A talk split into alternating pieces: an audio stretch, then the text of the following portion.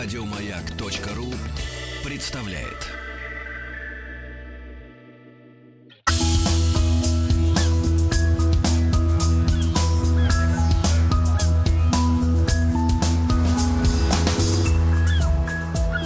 Голубая лента.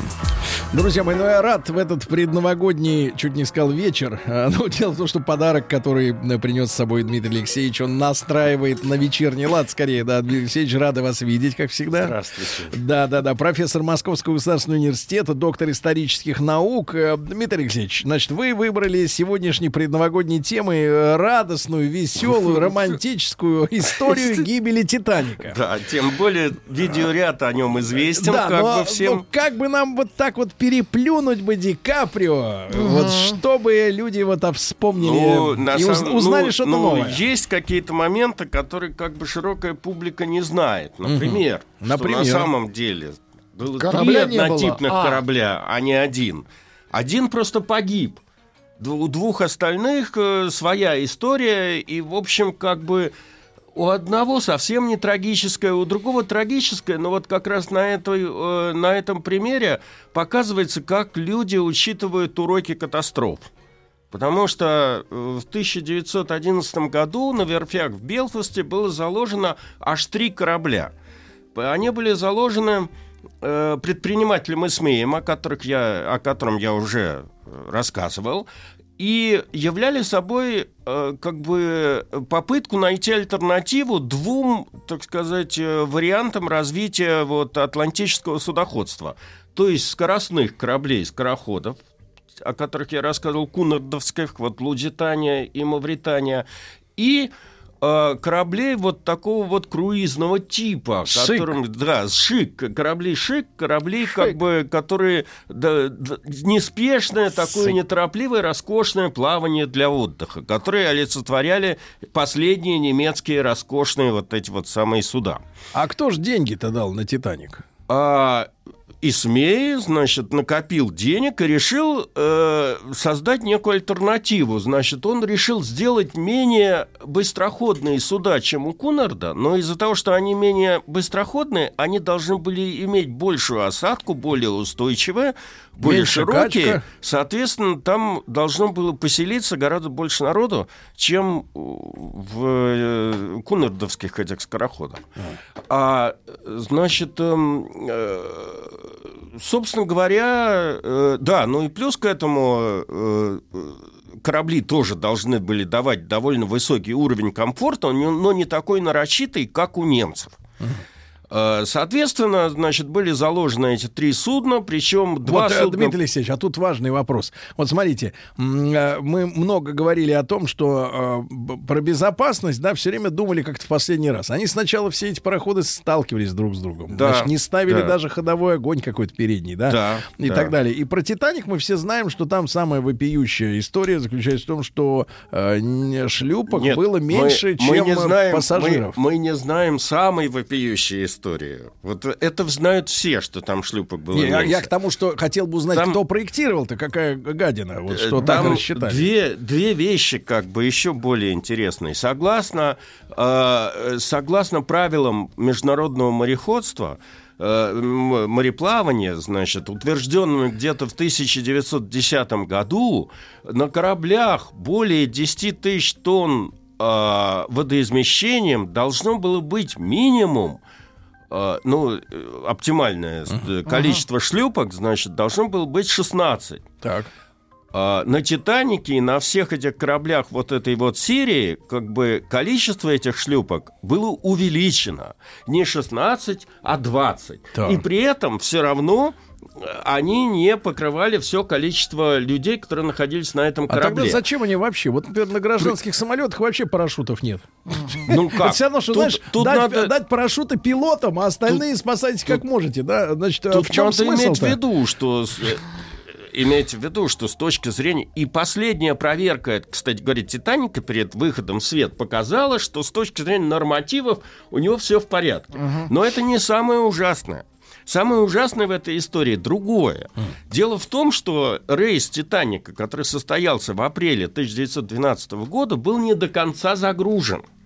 Значит, потому что э, на самом деле «Титаник» принимал не 2000, там, 200 человек, а 2400 с чем-то. uh Но в апреле традиционно спрос на трансатлантические переходы был меньше, чем летом, и поэтому они 200 человек не догрузили. То есть 200 счастливцев д- спе- 200 спокойно дожили до пенсии. Да. А нет, до Второй мировой войны. А может быть, до первой. А может и до первой, да. Вот. Значит, э, с точки зрения, почему тут еще, тут еще, конечно, влияние рекламы которая превысила все возможные э, пределы. Дело в том, что действительно в «Титанике» там был применен, э, применен ряд новшеств. Ну, э, это касалось двигательной установки. Там было, как известно, значит, три винта, один центральный и два Ага. боковых. Так вот, Для маневрирования. да, два боковых винта питались обычной э, э, паровой машиной, а э, значит э, э, центральный винт был от турбины. То есть пар, который сначала вырабатывали машины, крутил винты боковые, а потом уже стравленный этот пар шел на турбину. То есть с точки зрения как бы КПД. технологий КПД это было очень выгодно. Теперь э, на корабле было 16 водонепроницаемых переборок. Но и, и этот факт, и тот факт, что согласно, значит, э, этому техническому заданию и как он был построен, этот корабль, он мог плыть с четырьмя затопленными передними отсеками, был сделан э, козырной картой вот рекламы этого судна, который растиражировал его как самый непотопляемый. И это была э, как бы волчья услуга, потому что даже когда... Медвежья скорее. Да, медвежья услуга, потому что даже когда корабль стал тонуть, волчья. Экипаж, Да. ни, ни пассажиры, они просто не верили, что это может произойти. При том, что уже там внизу затапливались эти, э, как его, отделения машинные, там, трюмы и тому подобное.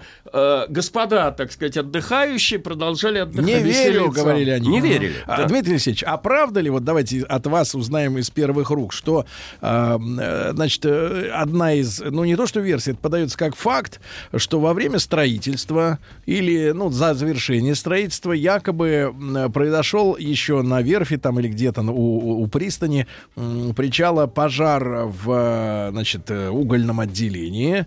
А, обшивка, ну не то что прогорела, но металл потерял в том месте, где они столкнулись об эту ледин- Ну, ледяную штуку. прочность. Нет, это А, легенда. что он якобы истончился, его Нет, покрасили, нет. так сказать, под это дело, Вот и с, все. «Титани- с Титаником мы имеем столько исследований разных, инженерных там и исторических и тому подобное. Это неверно. То есть какие-то инциденты на верфях, они были, но, но все да, последующие исследования и натурные эксперименты, поскольку было три корабля, и можно было проверить это На- все дело да, на, на других, а, э, показывали, что э, как бы листы при столкновении с ле- ледяшкой, как вы говорите, с айсбергом, э, желез-. О, в железо плохом. выдержало. Так. Но заклепки, на которых, значит, это Держалось. все держалось, они, значит, пошли в разнос. Они стали вылетать, и, соответственно, если уж говорить про катастрофу, Это значит, корабль пропорол он вылетел? 91 метр вот этой рваной, как бы... 91 из скольки? 260. Вы меня, это- вы меня сбиваете. Сегодня Новый год, я понимаю, поэтому я не могу рассказывать. А эта Мы тема хотим нам она близка Да. по, по, по кинематографу. Три часа мучили людей в 97 году. Да. понимаете? Три Декабрь часа. ага. Эм, э, Так вот, э, перед тем, как Да. это сказать, мне же нужно, во- вообще Ну, говоря, хорошо, немного всё. исправиться. Всё, Мне нужно умолкаю. сообщить, что эти паровые машины, о которых я рассказал, э, вырабатывали, то есть давали средний ход кораблю 23 узла в сутки. Значит, я исправляюсь перед зри- слушателями и хочу назвать сухопутные данные э, Да-да-да. этой, этой скорости. Это 42 километра в час. Примерно. Примерно. Среднесуточная скорость. Значит, а, теперь а, действительно легенда, которая гласит о том, что на самом деле, значит, э, в Титанике было три трубы, а четвертая труба была декоративной, Так. имеет право на существование. Причем история там довольно смешная. Выхлопная. А, да. Значит, э, дело в том, что у главного противника этого Исмея, Кунарда, вот эти вот Лузитания и Мавритания имели четыре трубы. Ага. Значит, это было обусловлено технологическими, так сказать, особенностями этих э, кунардовских кораблей. Э, для серии вот это вот, которая называлась «Олимпик», это три корабля. «Олимпик», «Титаник» и должен был еще «Гигантик», но после э, крушения «Титаника» опасались его называть гигантиком. Он стал называться британиком. Название не вот. очень. А, да. И э, выяснилось, что, в общем, как бы им нужно всего три трубы, но поскольку у главного конкурента было четыре, то три, четвер... поставили четвертую трубу, и она в основном На работала как вытяжка. Угу. То, и там вообще чуть ли не было места для содержания салон, для содержания домашних животных. Угу. Понимаете, внизу. В трубе. Как угу. бы, да. Внизу. Да. Теперь это Первый... которых на съедение или это для удовольствия? Да нет, для удовольствия, о чем а, вы говорите. Для, для этих для пассажиров первого класса был предусмотрен салон для камердинеров и mm. там прочих гувернанток. И в том числе вот это вот место для домашних животных, для выгула и прочее, прочее. Mm-hmm. Я на самом деле могу не перечислять. А... В фильме все показано, все эти роскошества, которые там имели место. Были. А из животных кто-нибудь спасся? Я думаю, что нет, потому что все животные попали в итоге в воду при температуре, которая была минус 2 градуса. Океанская вода в данном... без гидрокостюма можно в ней пробыть живому организму, теплокровному, там 30 минут. У животных не было гидрокостюмов. А? Я уже не говорю про людей. Так. Понимаете? Значит, э, первые два судна, вот этот вот Олимпик и Титаник, сошли со стапелей, соответственно, в 1911 и 2012 годах. А, я уже рассказал, что, в общем, как бы все это сход со стапелей, он сопровождался гигантской рекламной кампанией, которая вот э, утверждала, что это самые непотопляемые корабли в мире.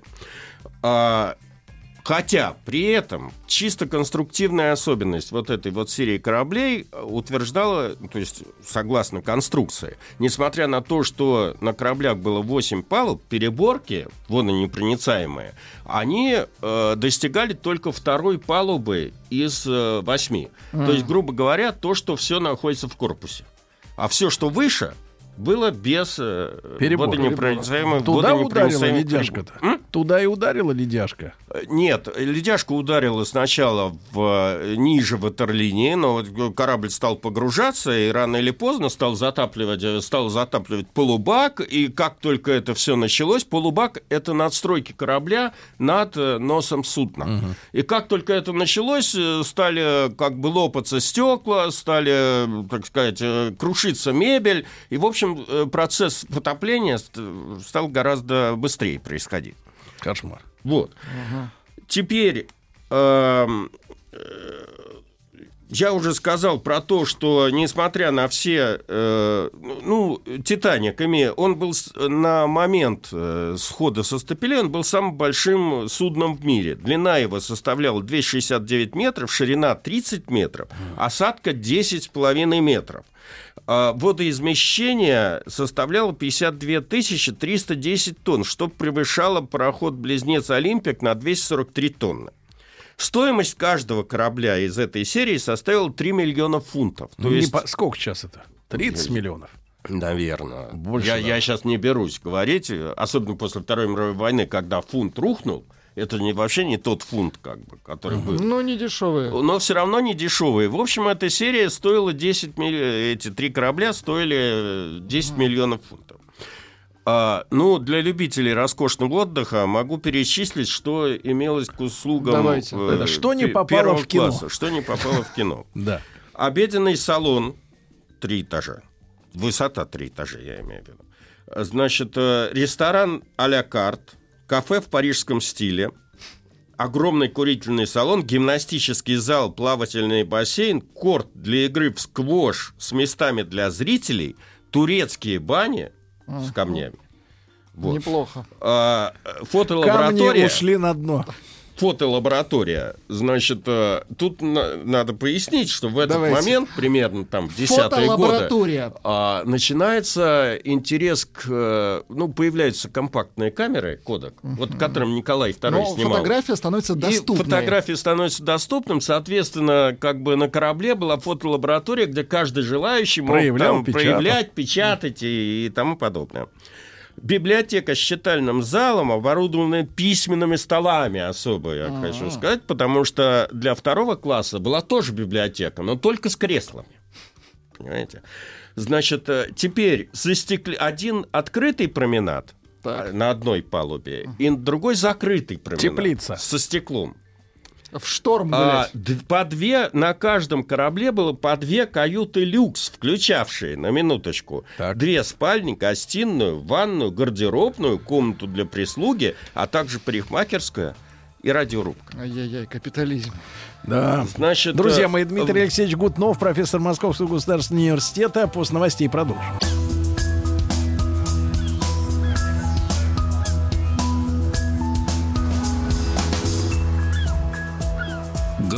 Голубая лента.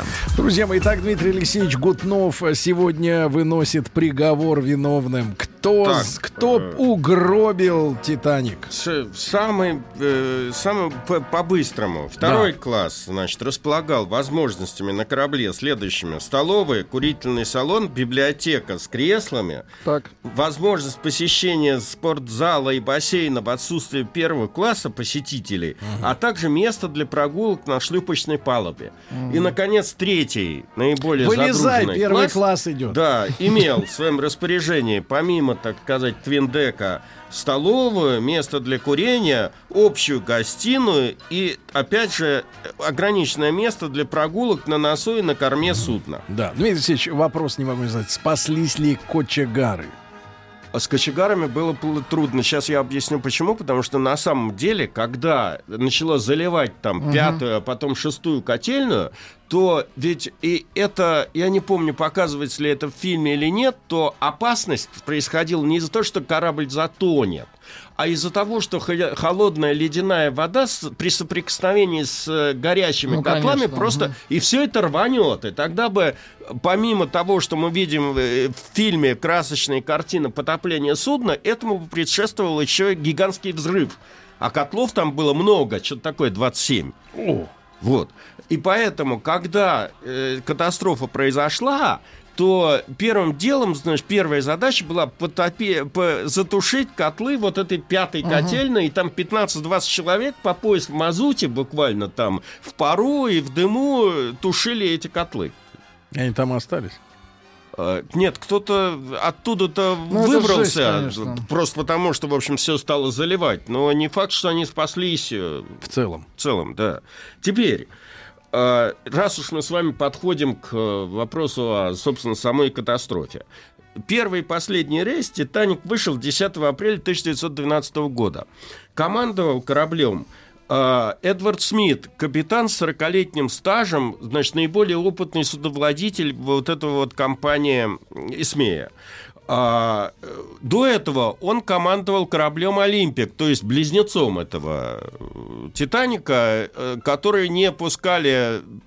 В общем, он не стал первым, кто пришел через Атлантику из этой серии, потому что на нем отрабатывались различные технические новшества. А, Но, тем не менее, это был единственный капитан, который мог управлять таким кораблем. Значит, я уже сказал, что корабль вышел в рейс не до конца загруженный. А, Кроме того, несмотря на то, что капитан был опытный, этого нельзя сказать о- об остальной другой команде. Казалось бы, такое чудо технической мысли должно было обслуживать подготовленная команда. А нет.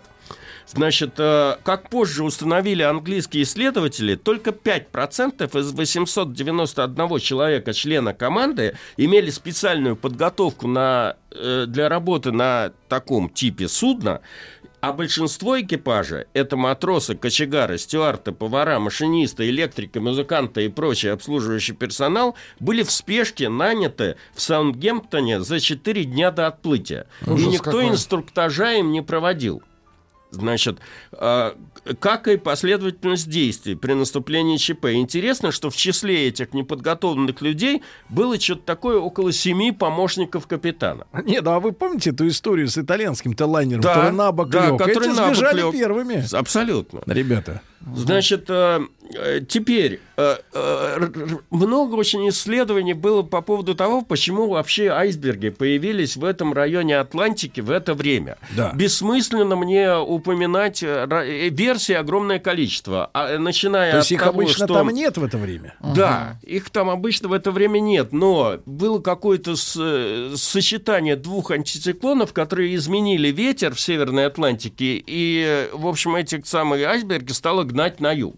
По другой версии, более экзотической, дело в том, что в январе 1912 года расстояние между Землей и Луной достигло минимальной величины за последние 1400 лет, и, соответственно, сила влияния Луны по отливам и приливам была несколько Тут превышена. ведь, тут ведь, Дмитрий Алексеевич, в Я- этом смысле альтернативщики выдвигают главный вопрос. Вот смотрите, Луна может притягивать воды Мирового океана и даже айсберги. Почему она не притягивает к себе дождь? Ну, Это главный вопрос, на который мы ищем ответ. значит, самое интересное, Да. что э, с утра 14 апреля, то есть накануне, Да. радиостанция «Титаника» начала принимать сообщения об айсбергах с их координатами э, сначала от судов, которые шли севернее, а потом уже, собственно говоря, от судов, которые на их трассе находились. Они на уже знали, что «Титаника». какая-то... Всего было получено 7 ледовых предупреждений. И тем не менее, «Титаник» шел на крейсерской скорости,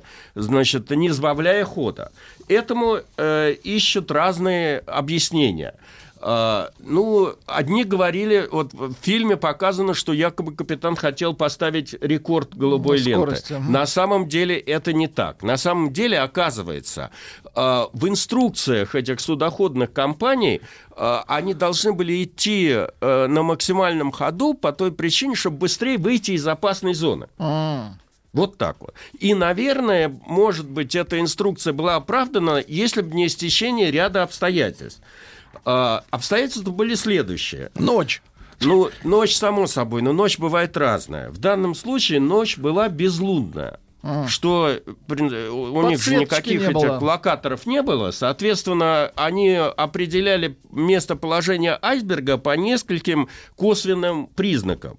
Во-первых, с наветренной стороны айсберга даже при легком волнении появляются белые барашки. Вот увидев белые барашки на море, можно представить, что впереди тебя препятствие.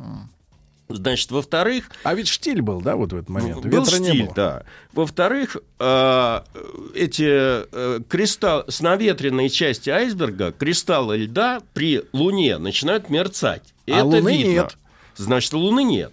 И самое, самое интересное в этой всей истории было, что у вперед смотрящих матросов и помощников э, капитана не было биноклей. Как не было биноклей? А зачем? Знаете как? Знаете Погодите, почему? у кого Потому что, были значит, у один из помощников, первого класса, да? один из помощников капитана Так. в самый последний момент перед выходом в море был заменен. Я уже не помню по какой причине. Поскольку это был чуть ли не второй помощник капитана, а, а бинокли хранились в судовом сейфе, Так.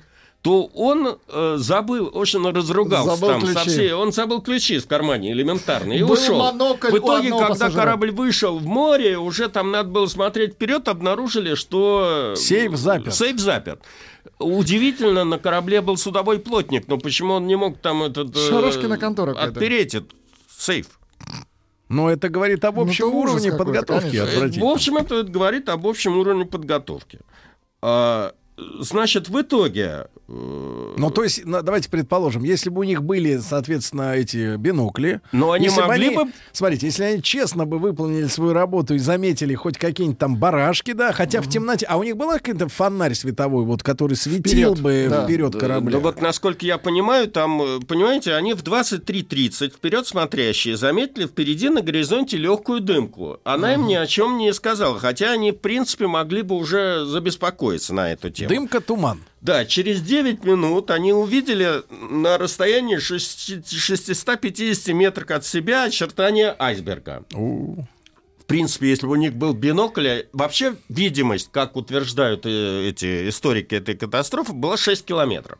Но был бы у них бинокль, но, может быть, они не на, на расстоянии 650 метров это все обнаружили, но хотя бы тысячи метров. Но бинокль в темноте не Но знаю. смотрите, а корабль длиной 290, Да, да? значит, как только это произошло, тут же они Нет, трижды 270. ударили в колокол, что означало там необходимость, э, препятствие по курсу, необходимость э, поворота. Значит, старший помощник от- капитана отдал приказ дать на, влево на два румба. Корабль стал разворачиваться на полном ходу. Это было достаточно, чтобы избежать лобового столкновения, но недостаточно для того, чтобы вот эта подводная Борт. часть айсберга пропорола э, 91 метр обшивки. Так надо было сколько румбов-то заложить? Там четыре, и вообще не...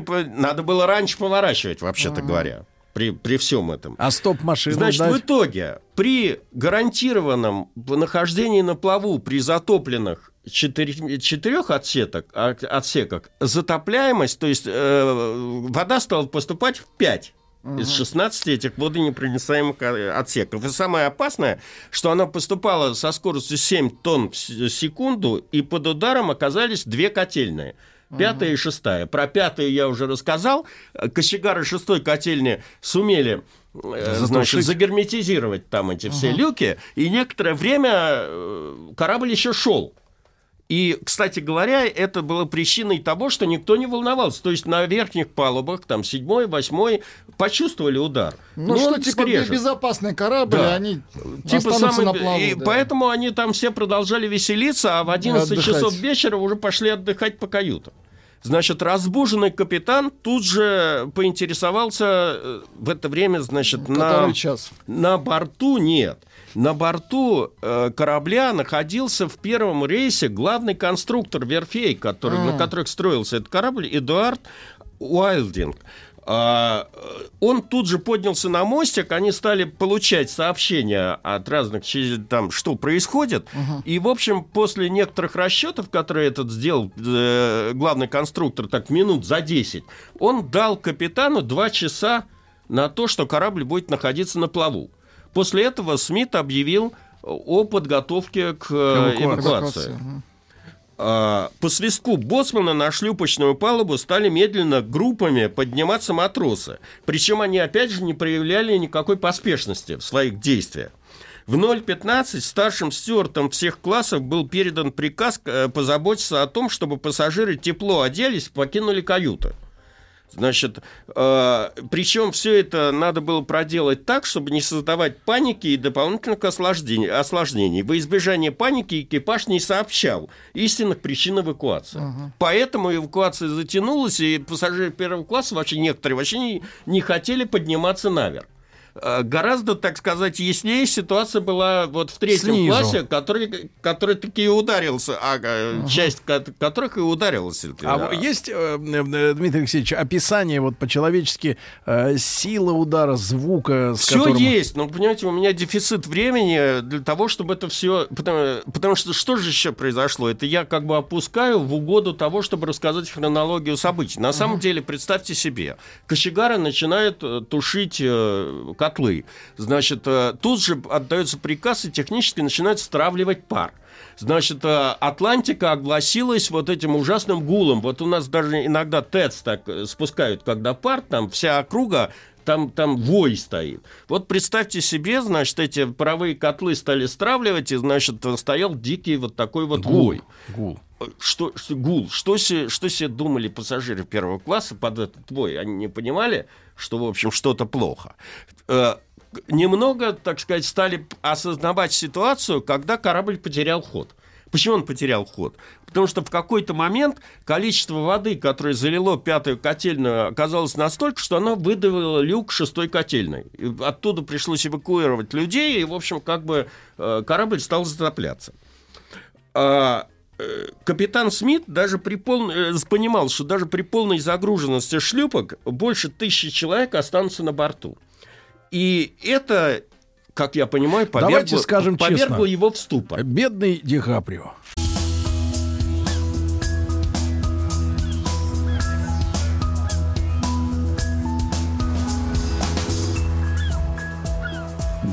Голубая лента. Э, Дмитрий Алексеевич, публика требует продолжения, но я чувствую, у вас столько деталей, может, мы не будем в одну передачу Может, да, давайте э, Ну, у нас и так хочется. остается не так много времени для того, чтобы это все рассказать, но э, факт заключается в том, что этот капитан Смит растерялся в какой-то момент. То есть он на него давила та, та ситуация, что осознание того, что половина людей, ответственность за не которую он несет, физически не сможет уцелеть как бы. А, Поэтому он стал давать, он, он продолжал отдавать приказания, но они были невнятные и, скажем так, двусмысленные. А, Например, на вопрос помощников, следует ли спускать на воду шлюпки по мере наполнения их с женщинами и детьми, капитан только кивнул. В итоге этот приказ был интерпретирован разными помощниками по-разному. Один сажал в шлюпки только женщин и детей, и из-за этого спускал эти шлюпки полупустыми. А, под- а даже если он заполнял как бы полностью женщинами и детьми, то выяснялось, что некому грести. А другой, значит, э, стал подсаживать мужиков, чтобы те умели грести. Какая-то часть людей, конечно, умела грести, мужчин, и представляли, что такое с весла, но когда действительно надо было отгребать от корабля, который образовалась воронка, и, значит, как бы там все это засасывало, выяснилось, что половина мужчин, которые уселись на весла, вообще не знали, с Не какой были стороны, гребцами, да. да. Это из первого класса, товарищи? Уж там понять вот трудно. точно не гребли. кто А сколько был. помещалось человек в каждую-то? Э, По шлюпку. 40 человек в шлюпке. То есть это А, огромная 40. лодка. Да Это была огромная лодка. Значит, ну, было еще некоторое количество так называемых склад- складных лодок, они были меньше, но вот стандартная лодка 42 человека. Значит, э, теперь, э, тем временем, по мере затопления носовых отсеков увеличился дифферент, э, значит, на нос этого Ну, судна. за- То есть она начинала кормой вверх вставать. По истечении часа с момента катастрофы, значит, этот дифферент составил 4,5 градуса. Потом немного уменьшился. И это пагубно сказалось на эвакуации, потому что половина народа поверила, что корабль таки не потонет. Вот. А, И, эм, значит, э, первые полчаса после начала эвакуации спокойствие более или менее сохранялось среди э, пассажиров. Более того, трюмовая команда продолжала борьбу за живучесть судна. Они там ставили дополнительные насосы, стравливали пар и тому подобное. Но Затем одна за другой, в общем, корабль набирал все больше и больше воды, и переборки, которые Не якобы вы- должны были, в общем, не выдерживали. И все эти 16, так сказать, э, отсеков стали затапливаться. А, а когда корабль стал погружаться и погрузился до полубака, то есть первые надстройки стали, и там не было погружаться, и там не было этих переборок, то все, весь этот э, шум, гам, крики дополнились еще звуком разбиваемой посуды, вылетаемого стекла, значит, крушащихся с этих э, люстр и прочее, прочее. То есть там такой стоял как бы звон, вот просто Теперь э, эвакуация пошла быстрее, но, соответственно, э, появились признаки паники. Люди перестали слушаться приказов этих стюартов, стали перебегать с борта на борт, э, искать свободные места в шлюпках и прочее, прочее. В шлюпку номер 14, например, проник мужчина, который закутался с головой в шаль, чтобы его приняли за женщину.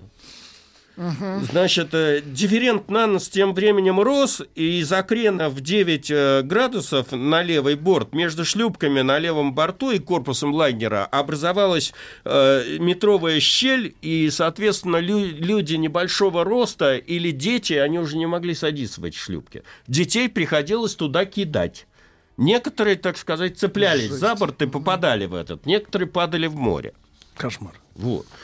А, По приказу капитана в 0 часов 14 минут радисты стали передавать сигнал СОС. Тоже интересный э, А чего момент. они ждали-то? Чего не ждали до этого? А А, люди писали, что у них рядом- какая-то система еще СОСа была, Эдисоновская. уже была, уже к этому моменту был радиотелеграф, привет, Попову и Маркони, и уже Маркони выдумал вот эту аббреви- аббревиатуру СОС. Но Значит, рядом с ними ближайшие корабли находились Калифорниан в 32 километрах, Маунт Тампль в 80 километров и пароход Карпатия в 93 километрах. Причем, э, опять же, трагизм заключается в том, что на ближайшем корабле Калифорниан был только один радист, И он, значит, так замучился к 11 часам вечера, что он отключил радиостанцию и лег Устал спать. мальчик. Мгм. И поэтому, значит, вовремя не принял э, соответствующий сигнал. А, Два других корабля приняли этот сигнал, но а, скорость корабля «Карпатия» составляла какие-то там 8 узлов в час, что просто было черепашим ходом. И прибыл он, кстати говоря, первым из этих всех кораблей только в 3 часа там 30 минут. То есть ему потребовалось 4 часа, чтобы туда дойти. А второй корабль, Маунт Тампль, хотя и принял сигнал и развернулся в сторону э, катастрофы, но он сам вынужден был обходить эти ледовые поля и айсберги, и поэтому пришел там чуть ли не последним. Вот. Значит, э, Титаник уже тонул. А, теперь э, в 2 часа 05 минут с Титаника была спущена последняя шлюпка с 25 людьми на борту. Еще двое мужчин запрыгнули на нее, когда э, эта шлюпка уже была спущена в воду. Около двух десяти э, вода достигла шлюпочной палубы, и под воду начали уходить капитанский мост- мостик, офицерские каюты. Э, Дальше э, мы не знаем судьбы капитана Смита. Э, по одной версии, он в последний раз обошел шлюпочную палубу, сказал радистам и другим членам экипажа прекращать спасательные действия, и теперь все, каждый за себя. Вот. А, Есть свидетельство воспоминаний о том, что э, э, либо он отправился на мостик, и там как бы утонул вместе со своим кораблем. Другие якобы видели капитана плавающим в воде. Может быть, это их со страху. Так они- им казалось. В это время корма судна начала подниматься над водой. И те пассажиры, которые оставались на борту, ринулись туда. Там исповедовал отец Томас Бейл, и там играл этот замечательный оркестр, вот, который обычно показывают в фильме. В фильме, да, был оркестр. Обычно, не, не во всех копиях, но обычно показывают. Да. Значит, э, э, ну и последний, так сказать, Так. э, эншпиль этой катастрофы состоялся в 2 часа 18 минут, когда корабль встал, так сказать, свечкой, и одновременно он развалился на две части. Он э, пе- э, некоторое время за счет того, что на корабле было двойное дно, он держался, он как бы не, не- А потом не видно всё. было, а потом он разломился и уже Друзья мои, Дмитрий ушел на Дмитрий. Алексеевич, вас с наступающим Новым годом. С Новым годом! Да. Друзья мои, до завтра. Еще больше подкастов на радиомаяк.ру.